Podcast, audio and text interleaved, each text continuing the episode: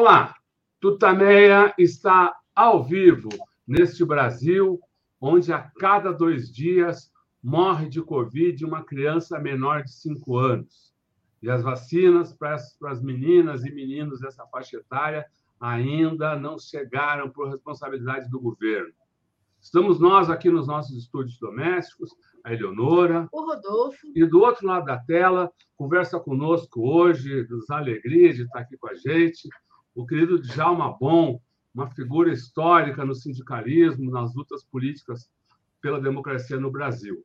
Você já o conhece, claro, mas a Eleonora daqui a pouco já fala um pouquinho mais da trajetória uh, desse nosso convidado. Antes, porém, eu queria convidar nosso entrevistado, a Eleonora, e todos vocês que já começam a entrar aqui para participar dessa conversa dessa tarde, para que a gente se reúna numa corrente de solidariedade, mandando um grande abraço aos, aos familiares, parentes, amigos, colegas de trabalho das vítimas da Covid no Brasil. Já são quase 700 mil mortes, e a maior parte dela poderia ter sido evitada se Bolsonaro tivesse minimamente obedecido às orientações da Organização Mundial da Saúde, das instituições médicas e científicas brasileiras. Em vez disso, ele, ele, ele se somou ao vírus, provocou aglomerações, foi contra o uso de máscara, atrasou a compra de vacinas, e o resultado é essa tragédia que nós vivemos, esse dor, essa dor, esse luto na família brasileira, mas que também é um crime contra o Brasil, como demonstrou a CPI da pandemia. Não, eu não, Liz, eu não vou falar. Eleonora. Djalma, bom, que bom tê-lo aqui, é um prazer enorme é, poder contar com você nesse início de tarde é, do dia. Nós já estamos aqui, dia 25 de outubro de 2022. Djalma Bom é um dos criadores do PT, braço direito, foi do Lula, teve com o Lula nesse, no processo das greves do final dos anos 70, nos inícios dos anos 80, foi deputado federal, deputado estadual, é um militante, está nas ruas hoje, né, em defesa da democracia. Basta a gente andar aqui pelas ruas da, do bairro, que a gente vê o Djalma Bom firme, né, fazendo o, o, trabalho político, defendendo a democracia e defendendo o voto em Lula agora no domingo.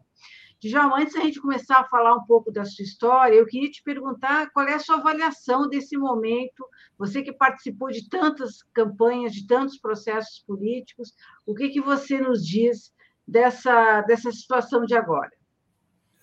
Bom, eu queria é, aproveitar a oportunidade para agradecer a você, Leonor, agradecer ao Rodolfo e aos companheiros e às companheiras que estão assistindo, Tutamaia, tá certo? E dizer o seguinte, para nós trabalhadores, para o povo brasileiro mais pobre, essa eleição também é uma corrida de 100 metros com obstáculos, né? A gente sabe das dificuldades que nós temos, o companheiro Lula sabe das dificuldades, o companheiro Lula é uma pessoa muito determinada, é uma pessoa muito obsessiva para contribuir, para ajudar que os trabalhadores, os mais pobres é, desse país chamado Brasil, possam outra vez voltar a desfrutar daquelas dos benefícios que foram conquistados durante o mandato do companheiro Lula, é, quando ele se elegeu em 2002 presidente do Brasil pela primeira vez. A nossa expectativa é muito grande.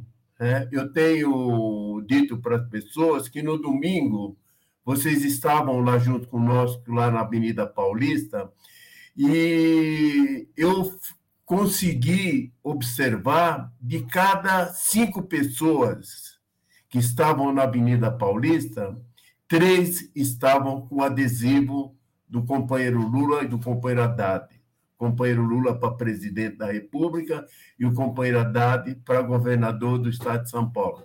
De que me leva a concluir que no dia 30 de outubro por volta das 21 horas, nós teremos novamente o companheiro Lula como presidente da República E a gente também vamos virar o jogo aqui em São Paulo e eleger o companheiro Haddad, governador do estado de São Paulo. Eu não tenho dúvida da eleição do companheiro Lula. Não tenho dúvida. Tenho certeza absoluta e que o Lula, mais uma vez, Rodolfo e Eleonora, o Lula vai fazer história mais uma vez. Porque vejam vocês, no dia 15 de novembro de 2022, a nossa República, a República Federativa do Brasil, vai completar 133 anos. 133 anos. E é a primeira vez nessa história republicana que a gente vai ter um presidente da República eleito pela terceira vez. É a primeira vez que nós vamos ter um presidente da República eleito pela terceira vez. E que é mais uma vez o Partido dos Trabalhadores, a classe trabalhadora e o companheiro Lula fazendo história. Legal, Djalma. É, é tão é bacana ver você falar do ex-presidente Lula, chamando o tempo todo de companheiro Lula.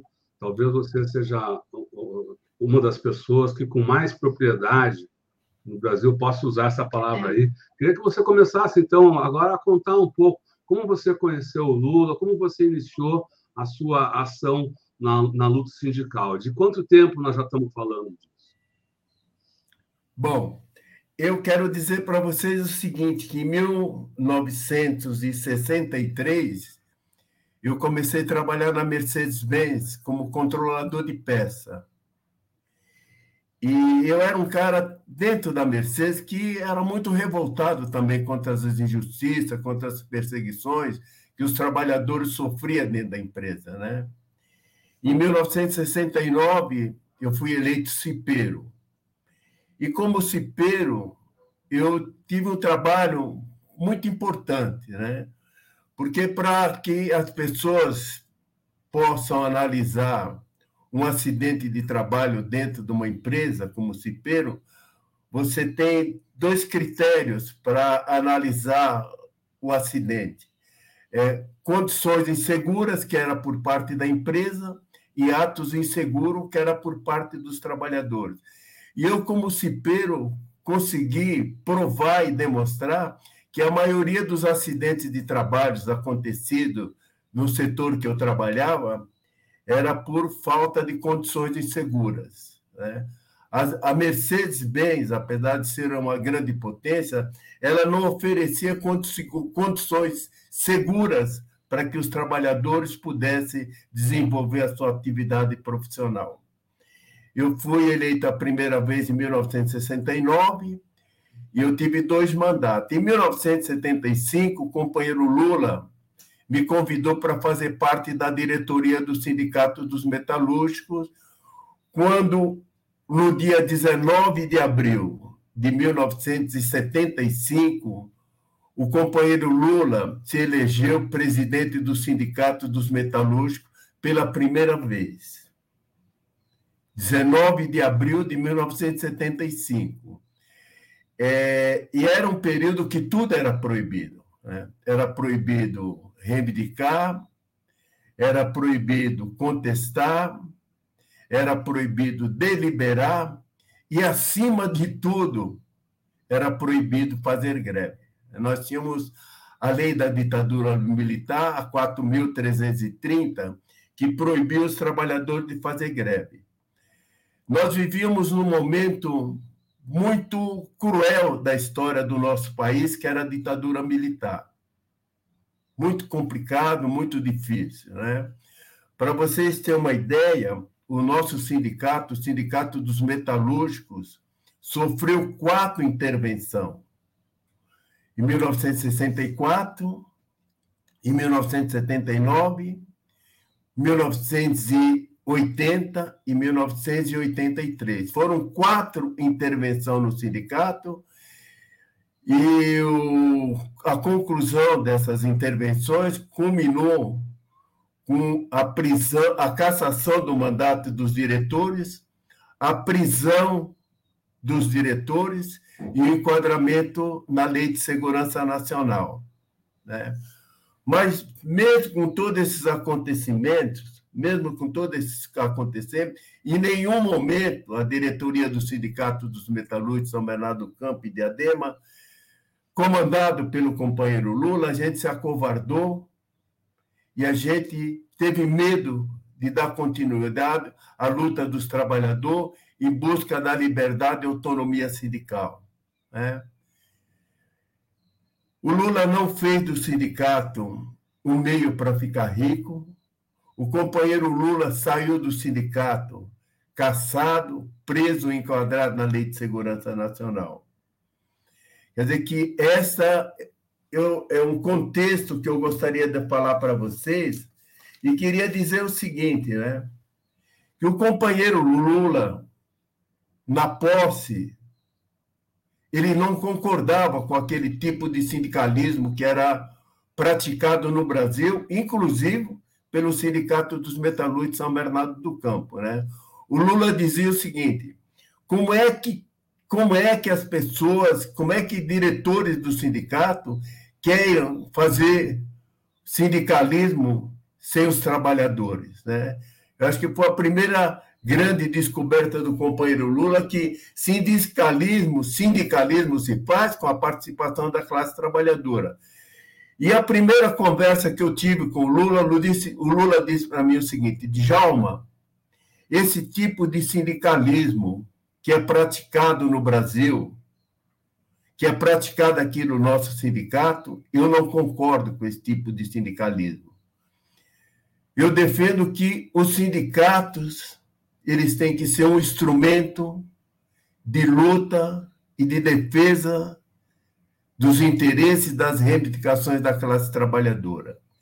E esses trabalhadores da nossa categoria, da categoria dos metalúrgicos de São Bernardo do Campo e Diadema, eles têm que ser tratados com muita dignidade e com muito respeito, porque eles, trabalhadores, vai serem as principais personagens desse movimento que a gente vai começar a fazer aqui em São Bernardo do Campo e Diadema, que algumas pessoas disseram e afirmaram que era um novo sindicalismo.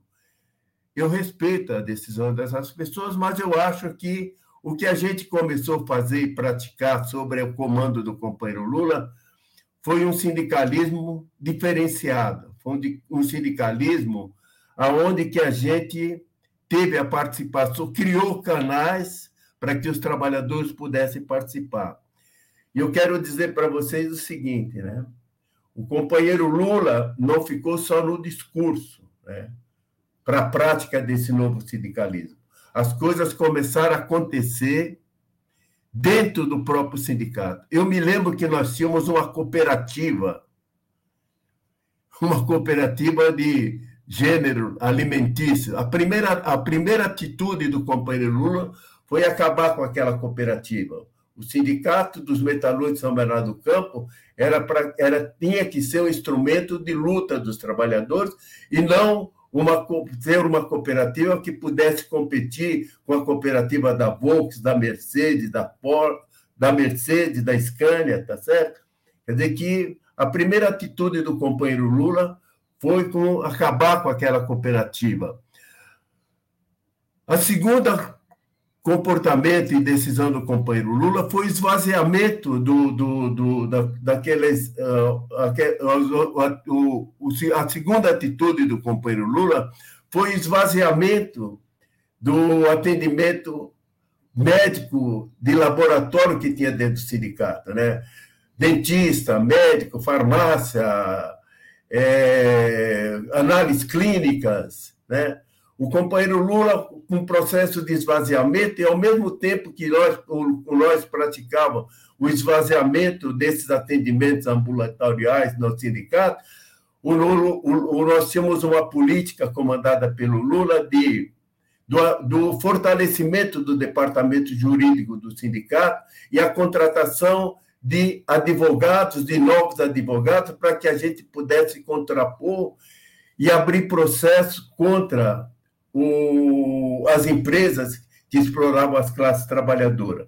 De que, portanto, o companheiro Lula não ficou só no discurso. Nosso comportamento era um comportamento na prática concreta daquilo que o companheiro Lula nos orientava. Né? Nós não ficávamos esperando que os trabalhadores se dirigissem ao sindicato. Nós come, começamos aquela prática desse sindicalismo diferente com o caminhão de som na porta da fábrica.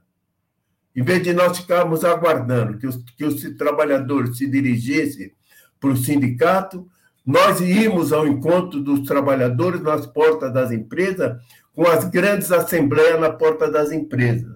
Né? De que esse era um sindicalismo diferente que o companheiro Lula e nós, trabalhadores, começamos a colocar em prática. Durante o período de greve, principalmente a, a greve de 1980, que foi. Nós tivemos a primeira greve em 12 de maio de 1978, nós tivemos a grande greve no dia 1 de abril de 1979, e nós tivemos a grande greve de 1980, que durou 41 dias. E uma das novidades que a gente fez também foi a criação do fundo de greve. Né? E esse fundo de greve a gente conseguiu, através da colaboração dos vários segmentos da sociedade brasileira, que compreendeu aquele momento difícil que nós estávamos passando, e a gente conseguiu arrecadar 460 toneladas de alimento que foram distribuídos para 32 mil famílias, num total de quase 120 mil pessoas. O fundo de greve dos metalúrgicos de São Bernardo do Campo e Diadema. Bom, eu queria dizer para vocês o seguinte, para que a gente pudesse, que a gente pudesse, e, a minha intenção é de tentar fazer a melhor da melhor maneira possível, eu vou dizer para vocês o seguinte, né? Que três fatores, três fatores foram importantes para que a gente pudesse colocar em prática e ao mesmo tempo também tentar explicar para as pessoas o que aconteceu em São Bernardo do Campo e Diadema e o que aconteceu no ABC, o que aconteceu no estado de São Paulo e aconteceu no Brasil. Esses três fatores, o primeiro fator que eu queria dizer para vocês, para tentar explicar o que aconteceu, foi a liderança do companheiro Lula e a clareza dos objetivos dessa nova tarefa, desse novo sindicalismo praticado no Brasil. O companheiro Lula sabia e tinha certeza dos desafios que nós íamos enfrentar e a prática desse novo sindicalismo. O Lula tinha clareza desses objetivos desse novo sindicalismo. Quer dizer que esse foi o primeiro fator.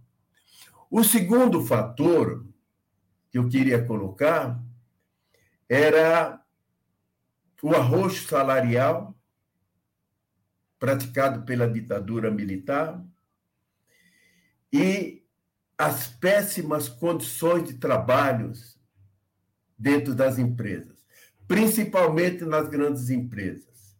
A Volkswagen do Brasil, por exemplo, os trabalhadores eram tratados não como seres humanos. Né? A Volkswagen era um verdadeiro campo de concentração na exploração dos trabalhadores, né? que foi o segundo fator. E o terceiro fator, para completar, foi o processo de redemocratização do nosso país. Né? Nós tivemos o primeiro fator para que a gente possa explicar aquilo que aconteceu em São Bernardo do Campo de Adema, que era a liderança do companheiro Lula e a clareza dos objetivos do companheiro Lula, o segundo fator para tentar explicar era as condições de trabalho dentro das empresas, que era um verdadeiro campo de concentração, principalmente nas grandes empresas, na Volkswagen, por exemplo. E o terceiro fator que a gente colocando aqui para explicar foi o processo de redemocratização do Brasil. Nós realizávamos as greves à procura de melhores salários, de melhores condições de trabalho. Durante a trajetória de 79, 78, 79 e 80, e o acúmulo de experiência que nós tivemos, o companheiro Lula compreendeu aquele momento que nós estávamos passando, de 1980, que nós iríamos continuar lutando por melhores condições de trabalho, por melhor salário, mas, ao mesmo tempo, também nós deveríamos estarmos preocupados com o processo de redemocratização do Brasil. E o companheiro Lula teve a sensibilidade política de compreender e, ao mesmo tempo, dar continuidade àquelas greves por melhores condições de trabalho e por melhores salário, no processo de transformar o movimento reivindicatório no movimento político pela redemocratização no nosso país. Nesse, o Lula teve essa sensibilidade. Oh, Jalma, desculpa, nesse processo aí começa também a, a, construção do Partido dos Trabalhadores. Como é que, da, da qual você participou, né? Uh, como é que foi essa uh, transição ou esse salto da, das lutas sindicais para ter a consciência de que precisava ter uma organização diferente para disputar uh, o poder no país mesmo? Então, é o seguinte, Rodolfo, então, o Lula foi eleito pela primeira vez em 1975. É, e o Lula foi reeleito a segunda vez em 1978. A segunda eleição do companheiro Lula foi no a segunda eleição foi no dia 21 de abril de 1978, quando Lula assumiu o mandato de presidente do Sindicato dos Metalúrgicos pela segunda vez. E eu tenho dito para as pessoas que o verdadeiro divisor de água nesse movimento todo foi o discurso do Lula em 1978, né? No dia 21 de abril de 1978, com a posse da diretoria do sindicato, o Lula como presidente pela segunda vez, o Lula, em poucas palavras, o Lula disse o seguinte: eu estou cansado de conversar com a classe patronal. Eu estou cansado de conversar com a classe patronal. E a única forma, a única maneira dos empresários ouviram as reivindicações e o clamor dos trabalhadores metalúrgicos de São Bernardo do Campo e de Adema, máquinas paradas e braços cruzados. Isso aí foi no dia 21 de abril de 1978. No dia 12 de abril de 1978, 3.600 funcionários da Scania pararam as máquinas e cruzaram os braços. Foi a primeira greve depois de 1968. Pararam as máquinas e cruzaram os braços. As principais reivindicações desses trabalhadores da Scania em São Bernardo do Campo era 20% de aumento de salário, pagamento dos dias parados e a não punição aos trabalhadores grevistas. Depois de nove dias de greve, foi feito um acordo com a Sinfábia. Os trabalhadores conquistaram e quebraram o arroz salarial da ditadura militar. Foi feito um acordo com 13% de antecipação salarial, com três aumentos de 4,5% e um aumento salarial de 11%, 5% e outros 5%. Esse aumento esse acordo feito acabou com a política salarial da ditadura militar e os trabalhadores conquistaram, nesses nove dias de greve, a sua liberdade, a sua autonomia e o direito de fazer greve na prática. Nós fizemos a greve em 1978, foi uma greve que foi realizada dentro da fábrica. Em 1979, nós voltamos a fazer greve de novo.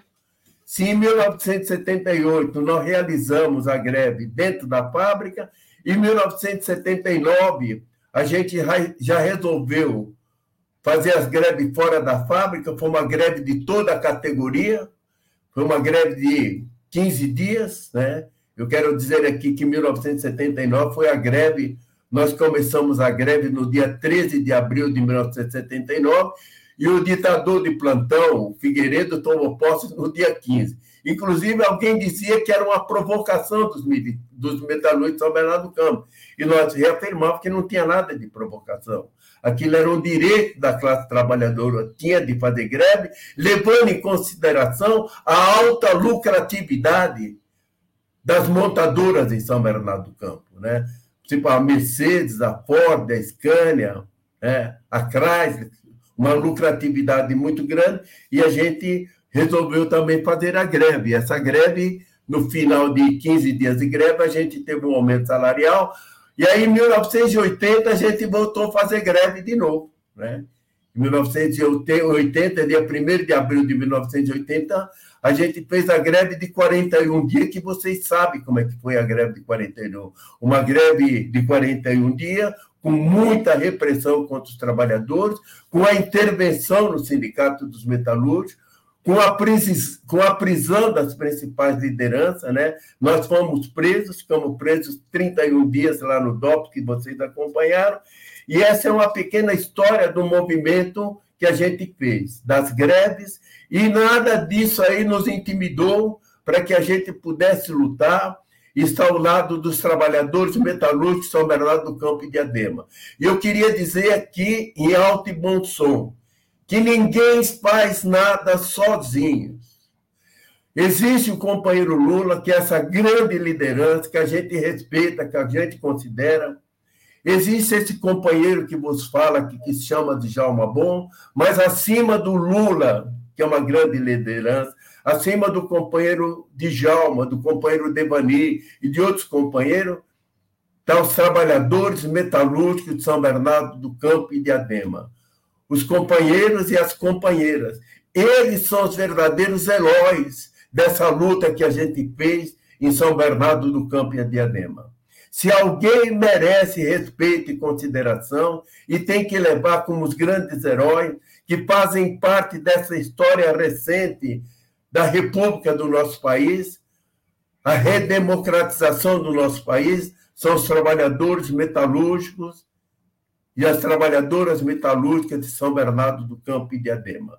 O companheiro Lula só existe, o companheiro Djalma Bom só existe, o companheiro Devani só existe e outros companheiros só existem porque existiu e existe os trabalhadores metalúrgicos de São Bernardo do Campo e Diadema que compreendeu as propostas do companheiro Lula desse novo sindicalismo, desse sindicalismo diferente, e que a gente conseguiu quebrar aquilo que a ditadura militar tentava impor à classe trabalhadora de São Bernardo do Campo e Diadema e do Brasil por um todo.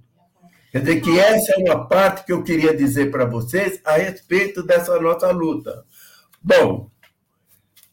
Djalma, eu queria te perguntar, desculpe te interromper, esse, nesses, nessas greves, né, inclusive com a intervenção. Qual, quais foram, qual foi o momento de maior tensão e o momento de maior alegria? Que você lembra assim que foi mais preocupante, que te deixou mais preocupado, houve medo? Que, conta para gente algumas alguns episódios que te deixaram ou apreensivo ou alegre. É, a repressão foi muito forte contra os trabalhadores, né? principalmente a greve de 1980, ela foi uma repressão muito, muito forte, né? Eu queria aqui nesse momento dizer que uma oportunidade que a gente poderia passar o filme linha de montagem do Renato Tapajós, do nosso grande companheiro Renato Tapajós, para que as pessoas possam sentir o que foi a repressão. Mas mesmo com todo aquele aparato repressivo, né, com as prisões, com a Lei de Segurança Nacional, em nenhum momento a classe trabalhadora se amedrontou no enfrentamento contra a ditadura militar. Eu me lembro que no dia 1 de maio de 1980, nós estávamos presos no DOPS. Né? Nós estávamos presos e estava acontecendo uma assembleia na Praça da Matriz, em São Bernardo do Campo. Né? E os trabalhadores e as trabalhadoras e seus familiares, lá na Praça da Matriz, em São Bernardo do Campo, e nós estávamos presos lá no DOP, e nós estávamos ouvindo pelo rádio, e agora a grande preocupação nossa foi o heroísmo dos trabalhadores metalúrgicos e a, a disposição de enfrentar a repressão, brucutus, né? É, a, a, tropa de choque, né?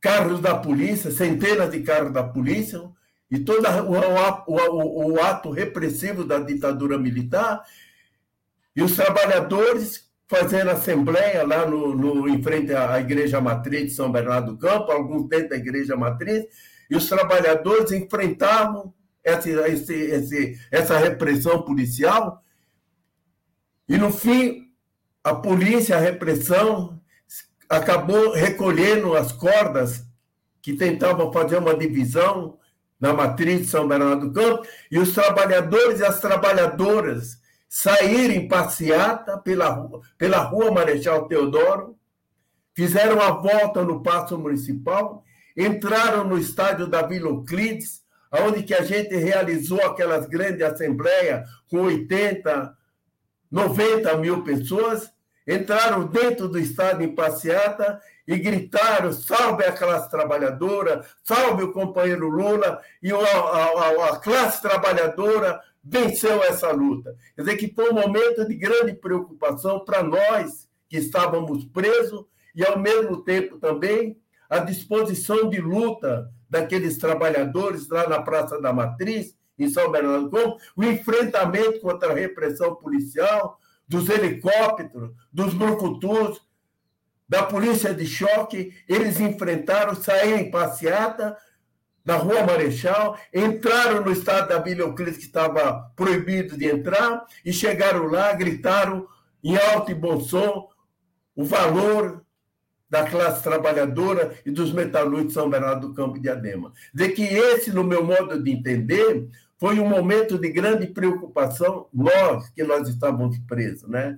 Nós estávamos preso Lula, estava preso Debani, eu estava preso, estava aí preso também alguns companheiros de Santo André, e nós estávamos 17 companheiros presos na cela. De que esse foi um momento de grande tensão e mostrou o valor dos trabalhadores metalúrgicos de São Bernardo do Campo e Diadema no enfrentamento com a ditadura militar. Esse foi o momento. Agora eu quero falar de vocês o seguinte, né? O desdobramento de tudo isso aí, e o Rodolfo perguntou para mim para falar a respeito da criação do Partido dos Trabalhadores.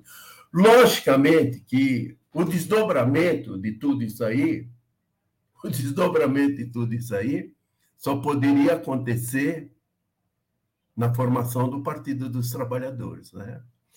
Eu queria dizer para vocês o seguinte: vocês devem lembrarem com o esgotamento do modelo econômico da ditadura militar e aquela abertura do gás lenta, gradual e segura, em 1978, 77, 78, começou a se falar, começou a se dizer na abertura política, a formação de novos partidos políticos.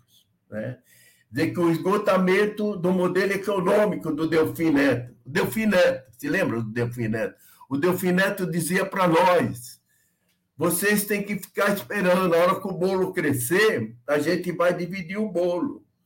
Só que esse bolo do Delfim Neto nunca chegou na mesa da classe trabalhadora. Né? E com esgotamento o esgotamento do modelo econômico da ditadura militar, que vocês se lembram, e o projeto político do gás, uma abertura lenta, gradual e segura. Em 1977, 78, já começou a se falar na formação de novos partidos políticos. Bom, o companheiro Lula estava participando em 1978, na, na primeira, na, na primeira quinzena de junho de 1978, o Lula estava participando de uma conferência dos trabalhadores petróleo em Salvador, na Bahia. E eles discutiam a formação de novos partidos, se discutia, os trabalhadores discutiam a formação de uma frente por enfrentamento da ditadura militar. E o companheiro Lula se envolveu nessa discussão e disse que ele não concordava com a formação de uma frente para enfrentamento da ditadura militar.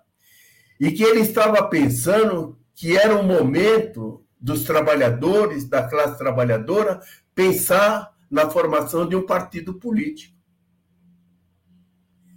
Então, olha só a história. 12 de maio de 1978, a greve da Scania.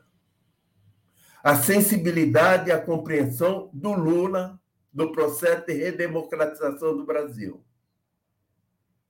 A participação do companheiro Lula com uma grande liderança.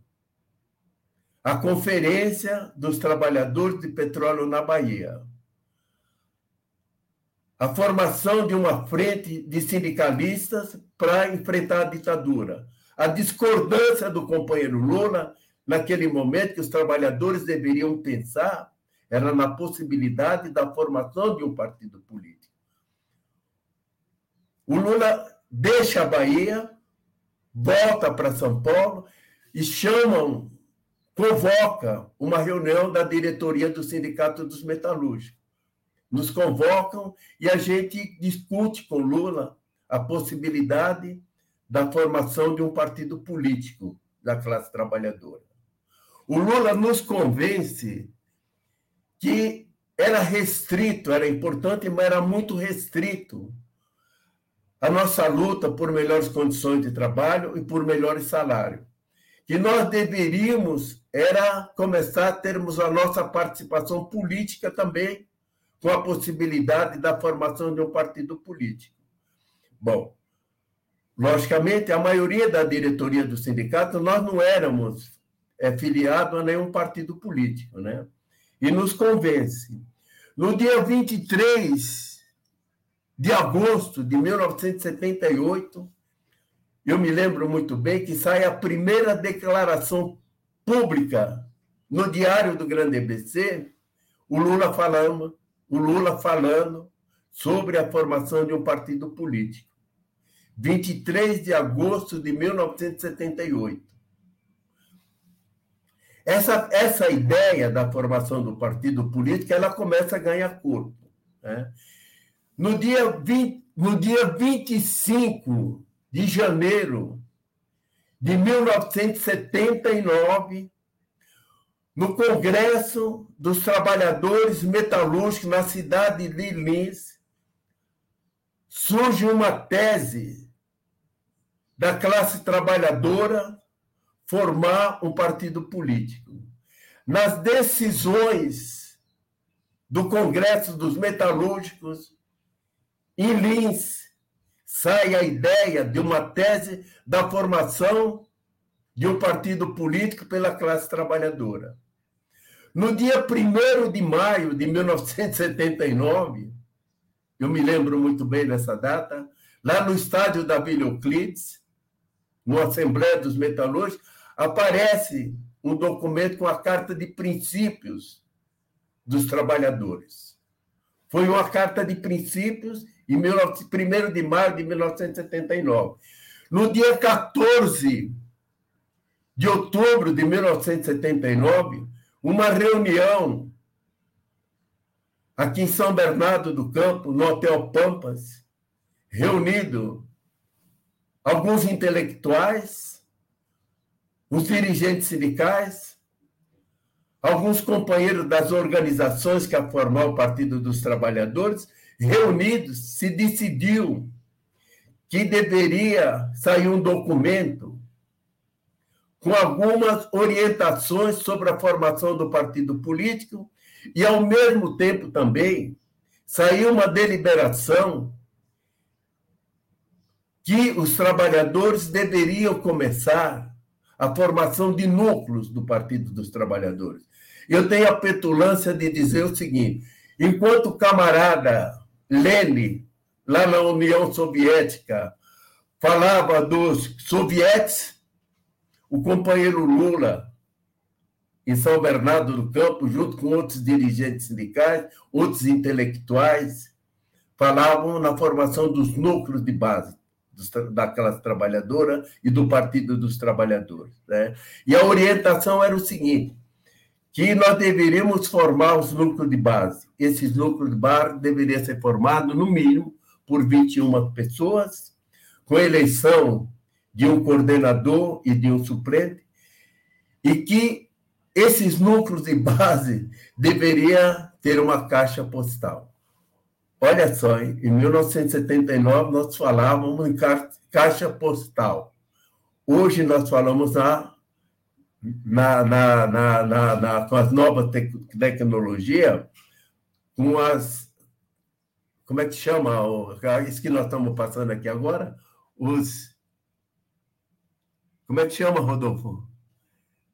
Nós falamos... No, no, YouTube, nas redes sociais, na redes sociais, na internet. Né? internet. Em, em, 1970, em 1979, o Lula nos orientava e outros companheiros que nós deveríamos caixa postal. Hoje nós estamos aqui com a internet, né? discutindo a formação do Partido dos Trabalhadores através da internet. Bom, automaticamente em São Bernardo do Campo, nós começamos a pensar, né? Nós precisamos seguir a orientação desse grupo de pessoas que está viajando para o Brasil para a formação do Partido dos Trabalhadores e a orientação da formação dos núcleos do Partido dos Trabalhadores. Eu me lembro muito bem que em 1979 nós estávamos numa reunião do Sindicato dos Metalúrgicos São Bernardo do Campo, vários companheiros, Queijo, Debani, seu Zé e outros companheiros, o Wagner Lino, outros companheiros, nós estávamos discutindo a questão da formação é, do fundo de greve. E depois que a gente discutiu a formação do fundo de greve, um companheiro disse para nós o seguinte: mas se falam tanto de Jalma na formação do Partido dos Trabalhadores, e, aqui em São Bernardo a gente não vê nada de prático. Aí surgiu a ideia da gente fazer um livro de contribuição para a gente eh, formar o núcleo do Partido dos Trabalhadores. Eu me lembro muito bem que cada companheiro contribuiu com 100 reais. A gente conversou com o doutor Maurício, de memória, de boa memória, o doutor Maurício Soares, que foi um dos fundadores do PT também. A gente foi atrás de uma, de uma, de uma sala na Praça Lauro Gomes, é, o doutor Maurício foi o fiador e a gente alugou uma sala na Praça Lauro Gomes. Eu me lembro que tinha um boteco embaixo, chamava Chaveco, e no terceiro andar a gente alugou uma sala e acho que foi no dia 13 ou 14 de novembro, a gente teve a fundação do primeiro núcleo do Partido dos Trabalhadores, lá em São Bernardo do Campo. Bom, aí nós fizemos um núcleo do PT em São Bernardo do Campo, Aí depois daquela história toda, né, para a consolidação da proposta do Partido dos Trabalhadores, eu queria dizer para vocês que a gente teve muita dificuldade né, para a formação do Partido dos Trabalhadores. Uma das a gente tinha a grande dificuldade para a formação do Partido dos Trabalhadores, muita dificuldade. A primeira dificuldade que a gente teve para a formação do Partido dos Trabalhadores, eu queria dizer aqui em alto e bom som. A primeira dificuldade que a gente teve foi a dificuldade de natureza ideológica. Natureza ideológica. Os companheiros do Partidão e alguns do MDB diziam para nós o seguinte: Qual é a pretensão que vocês estão querendo? Formar o Partido dos Trabalhadores? Por que formar o Partido dos Trabalhadores? Lula de Jalma, o Partido da Classe Trabalhadora já existe no Brasil. O Partido da Classe Trabalhadora, ele foi fundado no dia 25 de maio de 1922 em Salvador, na Bahia. Já existe o Partido da Classe Trabalhadora. De que a primeira dificuldade que a gente teve foi a dificuldade de natureza ideológica. A segunda havia, dificuldade havia que a gente também, teve foi de havia, também, havia também a discussão de que, como estávamos numa ditadura, as forças de oposição deveriam estar reunidas num partido da oposição que era o, PMDB naquela época, né? Então, mas isso aí foi o que tentaram colocar na nossa cabeça, né? Que a gente nós não podíamos. Isso era uma coisa que estava muito na cabeça dos intelectuais, né? Principalmente dos intelectuais, que a gente já nós deveríamos era formar aglutinar força em torno do MDB naquela época, né, para que a gente pudesse combater a, a, a, ditadura militar. A segunda dificuldade que a gente teve foi de natureza econômica. A ditadura militar, com a existência dos dois partidos, o MDB e o, Arena, o fundo partidário criava facilidade para eles. E para nós toda dificuldade. Por exemplo, eu me lembro muito bem que eu, companheiro Devani, nós fomos uma reunião em Americana, na Câmara Municipal de Americana, para discutir com os companheiros a formação do Partido dos Trabalhadores. Em determinado momento, um companheiro, o nome dele era um, era um padeiro, e o nome dele era Chicão. Ele levantou e falou: Eu queria fazer uma pergunta para o companheiro Devani, para o companheiro Djalma Bom. Posso fazer a pergunta? Não, pode fazer a pergunta. O Chicão levantou e perguntou assim: Djalma, Devani, o que, que o Lula está fazendo? O Lula está desempregado. O que que você, Devani, está fazendo? Eu estou desempregado. Djalma, o que, que você está fazendo? Eu estou desempregado. E vocês vêm aqui, americana, falar para nós com a proposta da formação do Partido dos Trabalhadores, vocês deveriam vir aqui falar para nós da formação do Partido dos Desempregados, né? Olha só essa história, né? Quer dizer que a segunda dificuldade que a gente teve foi de natureza econômica. A terceira, vocês devem se lembrar, foi de natureza jurídica. Todas as dificuldades. Por exemplo, a formação das comissões provisórias para a formação do PT, para que o PT pudesse participar das eleições de 27 de novembro de 82, o Partido dos Trabalhadores deveria ter comissões provisórias formadas no estado de São Paulo com 20% dos municípios. Eu me lembro muito bem que eu era presidente do diretório, o PT, o estado de São Paulo tinha 570 municípios. 20% de 570 dá 114 municípios. É. Quer dizer que o Partido dos Trabalhadores deveria ter comissões provisórias formadas, no mínimo em 114 municípios do estado de São Paulo. Outra cláusula também para cumprir. E nós deveríamos, para formar, para a formação do Partido dos Trabalhadores em determinado município, o Partido dos Trabalhadores deveria ter 1% dos eleitores daquele município filiados ao Partido dos Trabalhadores. Eu vou dar um exemplo. Por exemplo, a cidade de São Bernardo do Campo tinha 200 mil eleitores. Para o Partido dos Trabalhadores ser, existir na cidade de São Bernardo do Campo, nós deveríamos, se eu não estiver enganado, o Partido dos Trabalhadores deveria ter, no mínimo, 2 mil filiados. 2 mil filiados. E, além do mais, né, o Partido dos Trabalhadores ia participar da, das eleições de 27 de novembro de 82 e o Partido dos Trabalhadores, para que ele pudesse ter, para que ele pudesse ter a sua inscrição em definitivo, em Brasília, ele deveria ter 9% dos votos para deputado federal, no mínimo em cinco estados, com 3% no mínimo que é da Estado. Quer dizer que as dificuldades da ordem jurídica eram todas elas para que o Partido dos Trabalhadores não pudesse existir. Quarto, quarta dificuldade, de natureza preconceituosa. Com todo o respeito que eu tenho pelo companheiro Leonel Brizola. Eu me lembro que o companheiro Leonel Brizola fez uma declaração lá no Rio de Janeiro dizendo o seguinte: os jornalistas do estado de São Paulo têm que parar de colocar minhoca na cabeça do Lula. Essa ideia do Lula querer formar o Partido dos Macacões não leva a nada, eles não têm condições. De que o, o, a, o, a, quarta, a quarta dificuldade foi de, de uma natureza preconceituosa. E a quinta dificuldade que a gente tem, vocês se lembram. Vocês se lembram.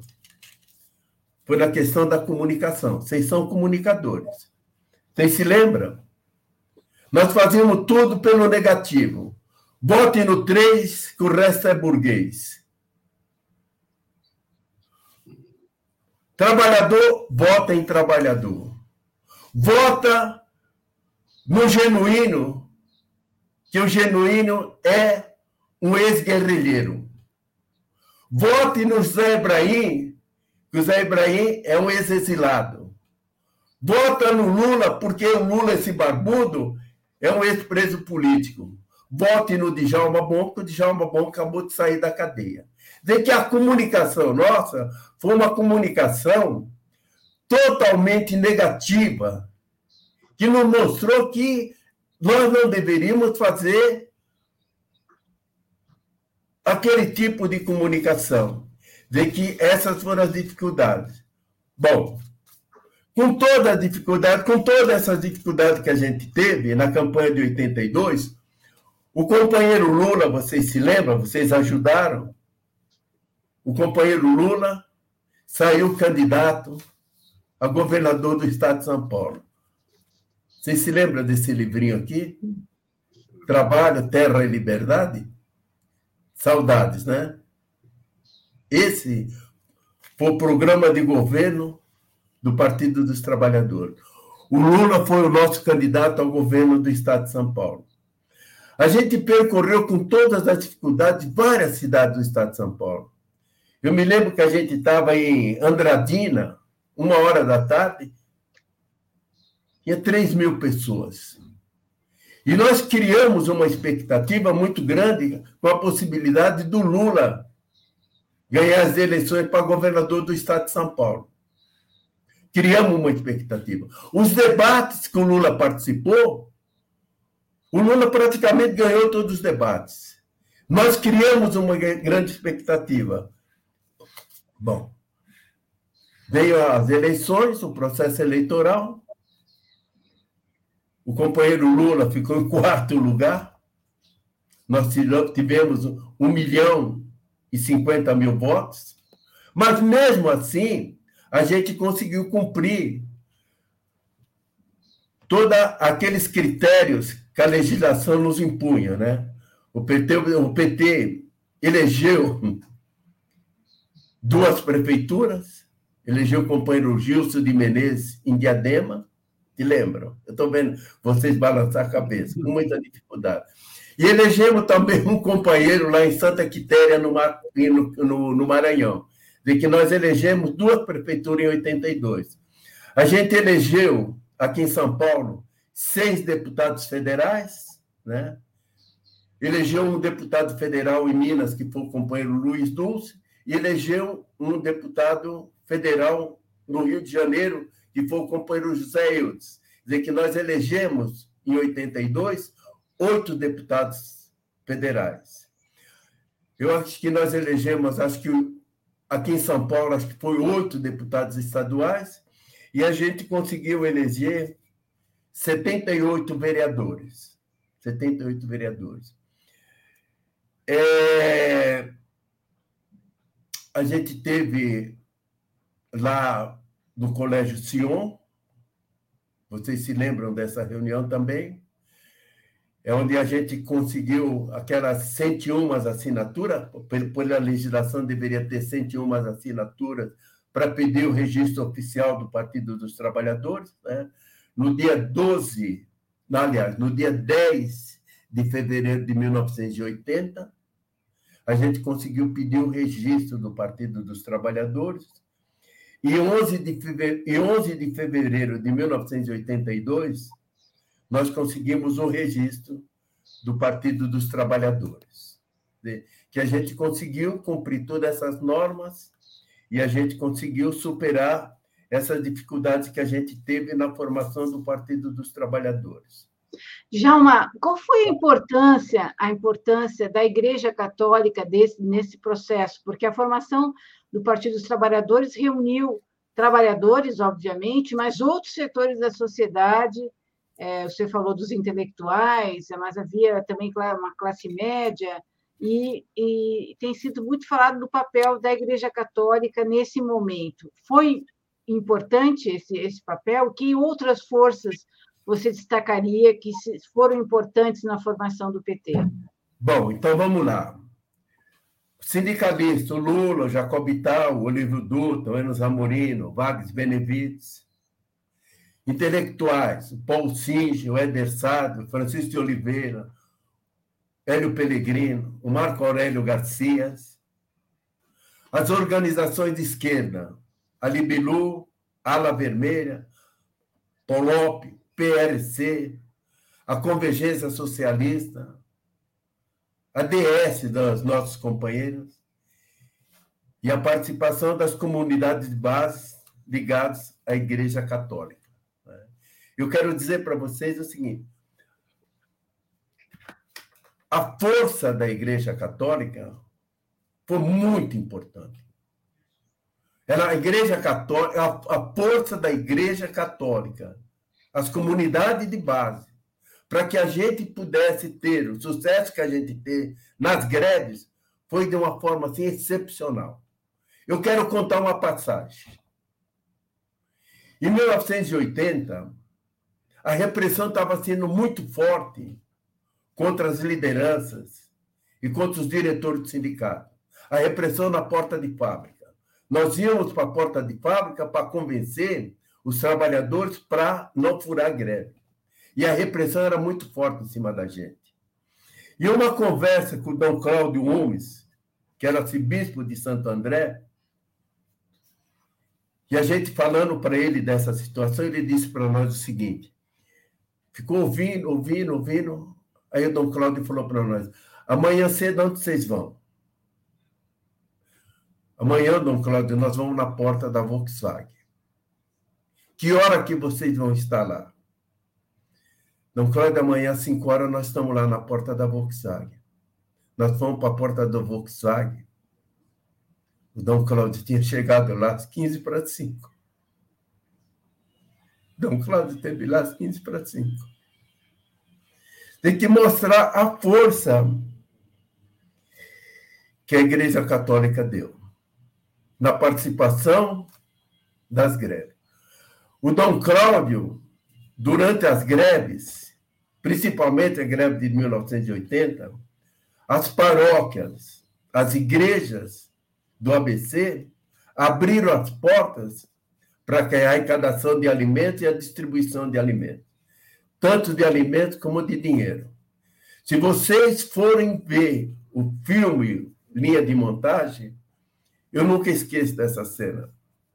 Uma companheira humilde da periferia de São Bernardo do Campo, dando uma xícara de azeite para que fosse levada para a igreja. Né?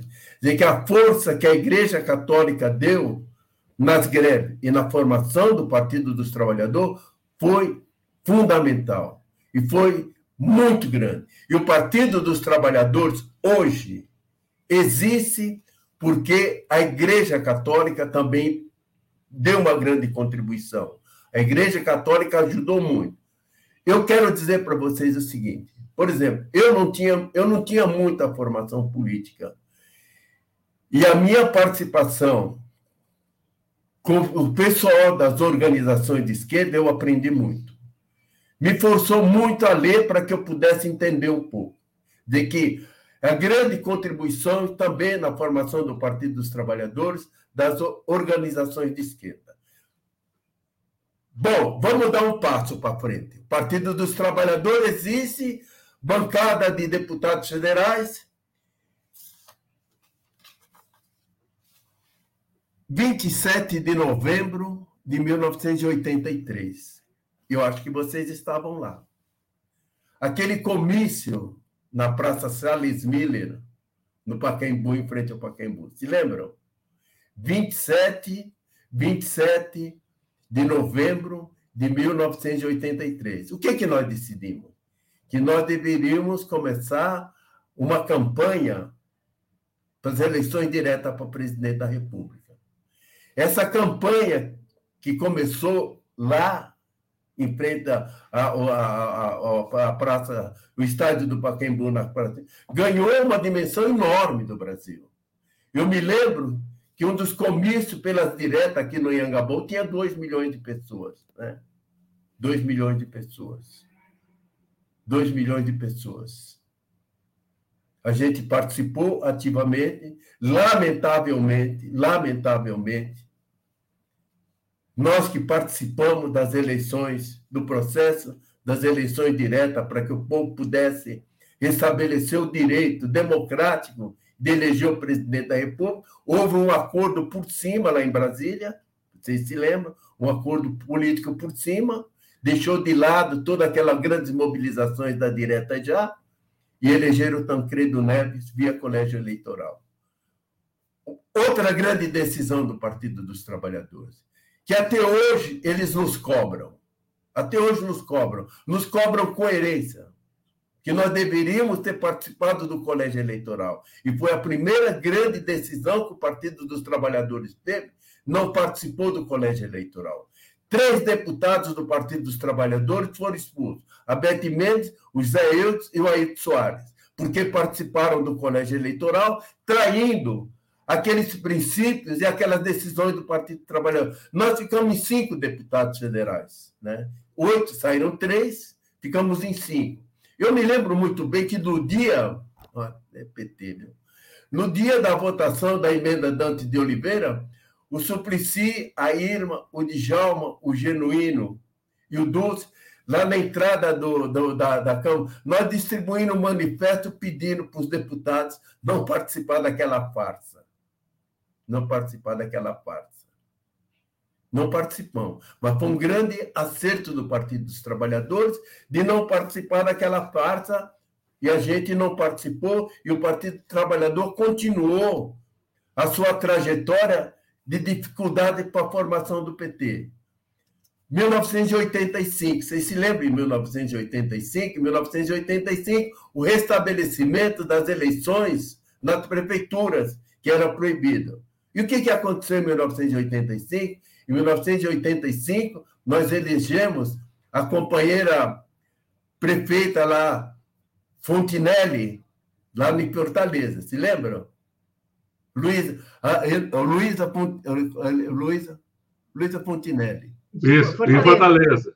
Em Fortaleza. Foi a primeira, né? A primeira. Bom, em 1986, se, nós, em, 80, em 88, em 82, nós elegemos oito deputados federais, nas eleições de 86, a gente elegeu 16 deputados. O companheiro Lula foi o deputado federal mais votado do Brasil, se lembra? Em 1985, nós apresentamos uma proposta de uma constituinte única, elaborada pelo companheiro Fábio Comparato, eu era líder do Partido dos Trabalhadores, eu apresentei, lamentavelmente não foi aprovada. Que nós, a nossa proposta era uma eleição constituinte que ia elaborar uma nova Constituição, e essa nova Constituição ia eleger os, os deputados desde 1988. Não passou. Mas em 1988 a gente participou do processo eleitoral, o companheiro dobrou a nossa bancada, e o companheiro Lula foi o mais votado. 1988. Se lembra de 1988? O grande sucesso foi aqui em São Paulo. Ninguém acreditava na companheira Luísa Erondina. A companheira Luísa Erondina hoje está aí viva, fazendo companheiro para o companheiro Lula, com toda a combatividade da companheira Luísa Erondina. O que, que aconteceu em 88? Nós elegemos a companheira Luísa Erondina prefeita de São Paulo. Nós elegemos o Victor Boas prefeito de Vitória. Nós elegemos o companheiro Dutra, prefeito de Porto Alegre. Nós continuamos com a prefeitura de Diadema. Nós elegemos o doutor Maurício Soares, prefeito de São Bernardo do Campo, que vos fala de Jalma Bom, vice-prefeito, e nós elegemos Celso Daniel, prefeito de Santo André. Continuou a nossa caminhada. Em 1989, o nosso companheiro Lula, nosso querido companheiro Lula, foi candidato a presidente da República. Sabe por que, que o Lula não ganhou? Vocês se lembram do último debate na Globo? Nós estamos na véspera de outro debate da Globo, hein? Nós estamos na véspera. O Lula só não ganhou em 1989 porque houve a manipulação do debate por parte da Globo. Essa Globo que hoje tenta falar bem da gente, a gente não pode esquecer. A gente tem que ficar com um pé atrás e outro na frente em relação à imprensa burguesa que tem esse país. E nós devemos apostar em coisa igual a vocês, assim. Esse é o grande desafio que o Lula tem. Apoiar vocês. Vocês são os nossos companheiros. Vocês são os verdadeiros defensores da democracia. E não precisa de dinheiro para fazer as coisas. Né? É um grande desafio para o Lula e nós vamos cobrar do Lula apoio para que a Tamaia e outras TV, 2478, possam existir. Né? A Globo manipulou o último debate. O Lula tinha ganhado o debate. E, no fim, pela Globo, quem acabou ganhando o debate foi o Collor de Mello. Vocês se lembram da campanha que a Globo fez contra o Lula? Vocês se lembram a campanha contra Lorian? Se lembram da campanha, né? De difamação, de ódio. E o Lula não ganhou. Mas com a determinação que esse companheiro tem, com a intuição que esse companheiro tem, com a determinação que esse companheiro tem. Participa em 94, perde. Participa em 98, perde. Mas em 2002, o companheiro Lula elege pela primeira vez um operário, um retirante nordestino, um pau de arara, é eleito presidente desse país chamado Brasil eleito presidente desse país chamado Brasil. Isso não é pouca coisa, gente. Isso não é pouca coisa. E, acima de tudo, esse operário, esse retirante, esse nordestino, ele consegue uma proeza de mostrar que a classe trabalhadora, que o trabalhador sabe trabalhar, mas sabe governar. O Lula termina o mandato dele, o segundo mandato dele, uma coisa inédita, que nunca aconteceu nesse país, 80%, 85% de aprovação. Se lembram? 85% de aprovação. E mostrando os programas sociais que o companheiro Lula veio. A luz para toda, transposição do Rio São Francisco, Minha Casa, Minha Vida. Né? o salário mínimo acima da inflação mostrou. Vem a, campanha contra a companheira Dilma, o impeachment da Dilma. A campanha que foram feitas com nós em 2016, com a única intenção de liquidar uma política de terra arrasada contra o Partido dos Trabalhadores política de terra arrasada, para nos eliminar da face da terra. Em 2018, você se lembra de 2018?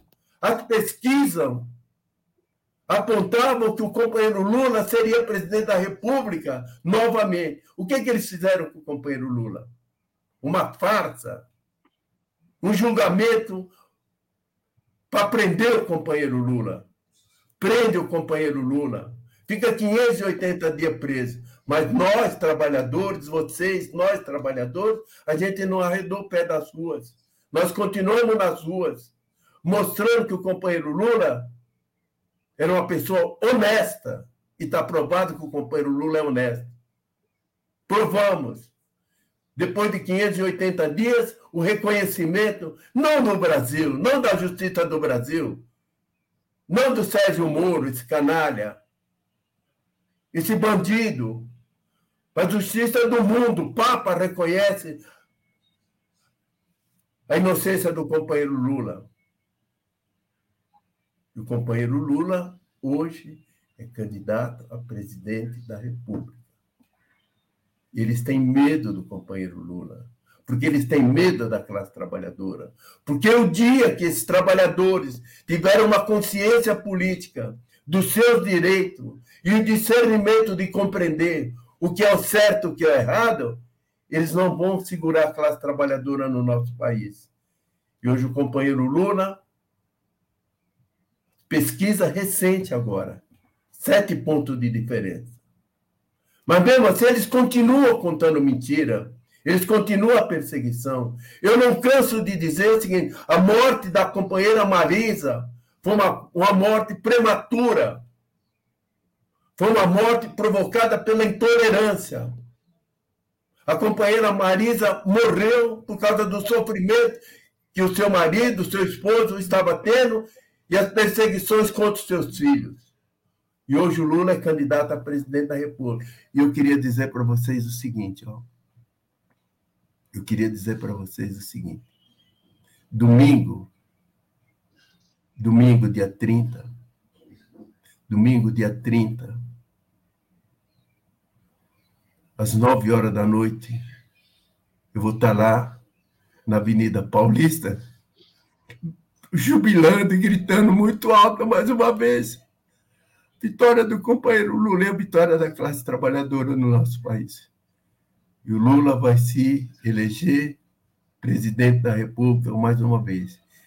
E está falando o seguinte: eu só quero, mais uma vez, ser presidente da República para evitar esse desgoverno, esse sumiço, esse genocida, esse mentiroso que está governando o nosso país. Obrigado, pessoal.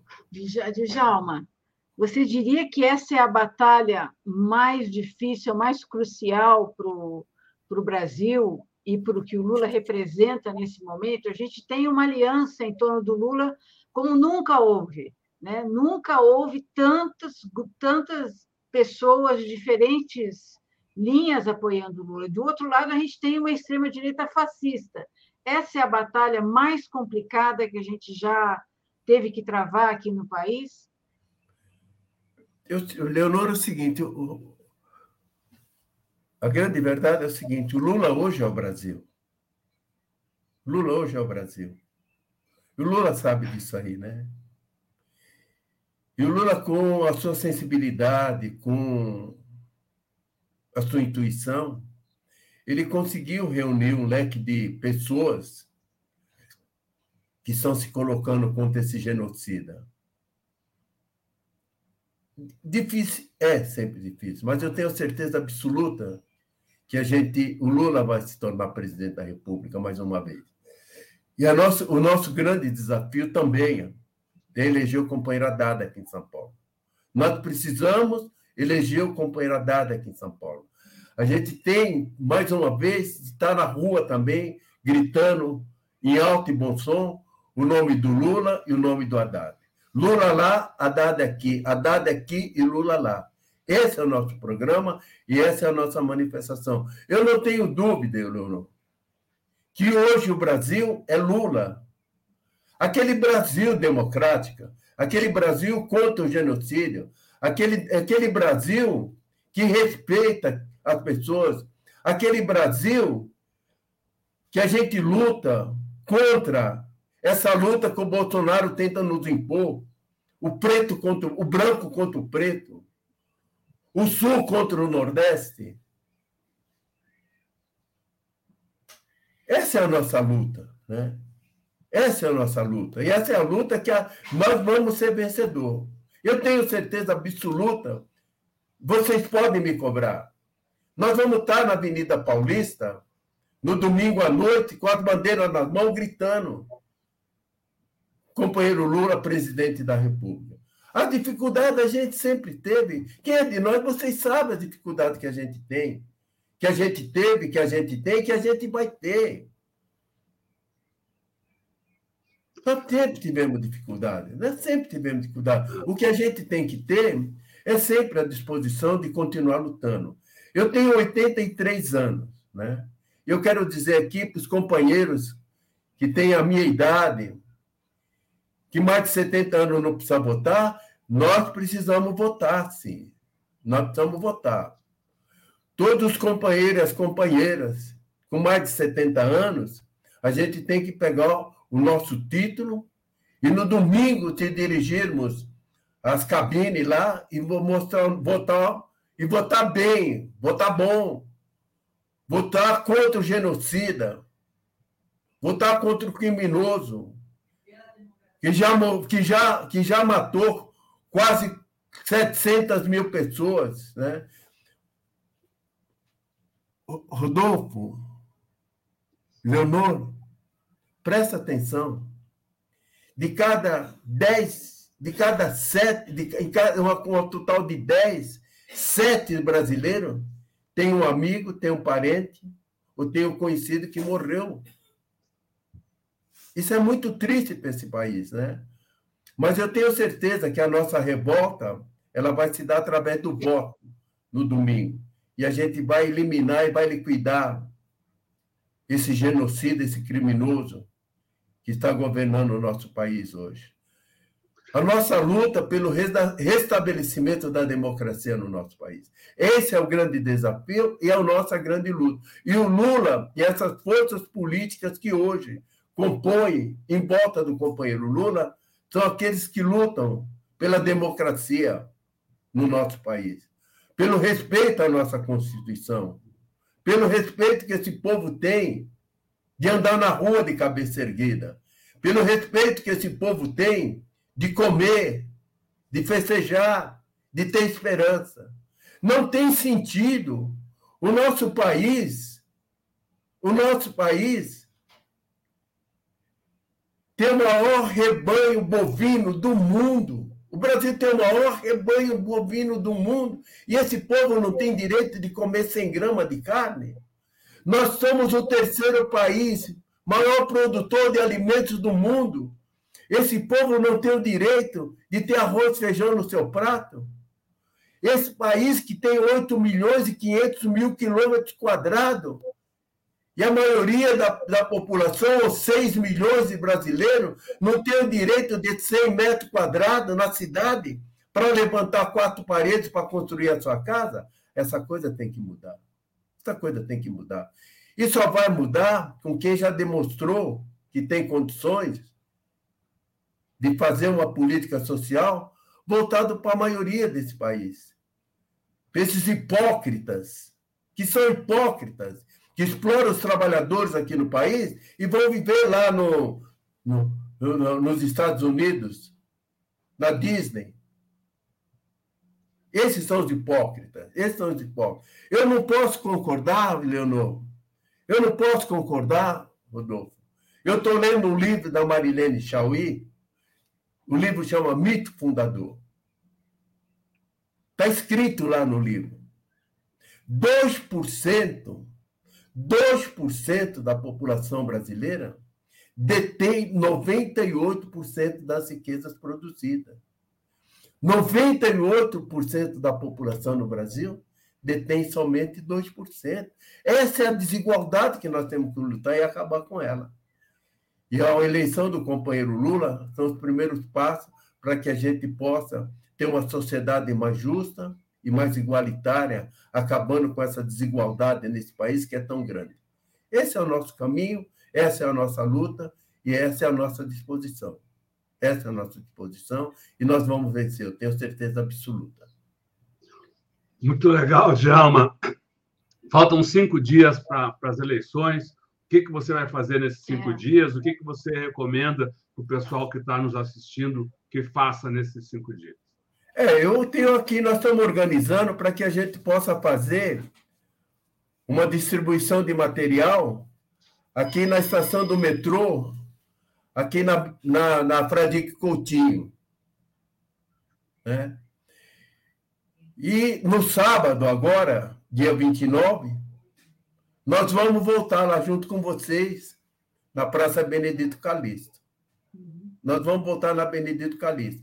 E eu queria aqui convidar esses lutadores, essas lutadoras, para que a gente possa estar sábado, a partir das 11 horas da manhã, na Praça Benedito Calixto. Vocês participaram, vocês viram a receptividade, né? É incrível, é incrível essa mudança. O Partido dos Trabalhadores nunca teve mais do que 5% no bairro de Pinheiros. Essa última eleição, o Partido dos Trabalhadores venceu. Tanto o Lula para presidente como o Haddad para governador. É um sinal que as coisas estão mudando. Estão mudando para o nosso lado. Vocês viram a receptividade, a procura de material do companheiro Lula e do companheiro Haddad na praça, sábado passado. E no sábado agora, dia 29, a partir das 11 horas, nós vamos estar lá na Praça Benedito Calixto, cantando a música do companheiro Lula. Olê, olê, olê, Lula, Lula, Lula, olê, Lula, Lula, Lula. Muito bem. Grande Djalma, a gente quer agradecer muito a sua participação aqui no, no, no Tutameia, essa aula de história, de emoção, de amor pelo Brasil. E agradecer você, também. Você, você não tem que agradecer. É, que agradecer só, só tem, Rodolfo, Leonor, só tem sentido a nossa vida, a nossa história, essas oportunidades que, para que vocês têm, para que a gente possa conversar a respeito dessa trajetória que a gente teve. Sabe que é uma trajetória muito rica. Não é a trajetória do Djalma Bom, é a trajetória dos trabalhadores metalúrgicos de São Bernardo do Campo e de Adema. Ninguém faz nada sozinho. Ninguém faz nada sozinho. As pessoas sempre compreendem a proposta de uma grande liderança, que é o companheiro Lula, e nos acompanham, estamos sempre juntos. E nós estamos juntos novamente para eleger o companheiro Lula. Eu que tenho que agradecer essa oportunidade. É, e aproveitando com a sua fala de que ninguém faz nada sozinho, a gente quer agradecer também aqui a participação desse público que se reuniu para acompanhar a nossa conversa, para ouvir a, a, as suas reflexões, o seu chamamento. Né? E nesse momento de agradecimento, te convidar e convidar a todos que estão aqui conosco para que a gente se reúna num outro muito obrigado, mandando um super agradecimento para as mulheres e para os homens que atuam na linha de frente, na área da saúde, na linha de frente do combate à Covid no Brasil. Muitas vezes colocam suas vidas em risco, muitos perderam a vida nesse combate e ainda sofrem esse ataque terrível que Bolsonaro faz a todas as estruturas de saúde, a vida no Brasil. A elas e a eles, nosso muito obrigado. Essa entrevista com o Djalma Bom, Bom fica disponível em todos os canais Tutameia. Busque por Tutameia TV e você nos encontra nas várias plataformas de podcast, no Twitter, no Facebook, no YouTube. No YouTube, não deixe de se inscrever no nosso canal e clicar na sinetinha para receber avisos de novos vídeos. Visite também o nosso site, Tutameia. O endereço é tutameia.jor.br. E agora, antes do boa tarde final, da despedida, do tchauzinho, a gente devolve a palavra para o Djalma, para que dessa vez sem perguntas, então faça a sua conclusão, sua fala, o pessoal que está aqui com a gente e que seguirá conosco pela internet afora. Djalma, muito obrigado, a palavra é sua. Não, eu que tenho que agradecer a oportunidade para que a gente possa falar um pouco dessa história recente da classe trabalhadora no nosso país e mais uma vez dizer que nós vamos festejar domingo, sim, tenho certeza absoluta. Domingo, a partir das nove horas da noite, nós estaremos lá na Avenida Paulista, todos juntos, gritando em alto bom som a vitória do companheiro Lula como presidente da República novamente. Todos nós, juntos. Obrigado. Muito obrigada. Muito obrigado, Djalma. muito obrigado, Djalma. Obrigado a vocês. Tchau, pessoal. Tchau, pessoal. Boa tarde. Boa tarde.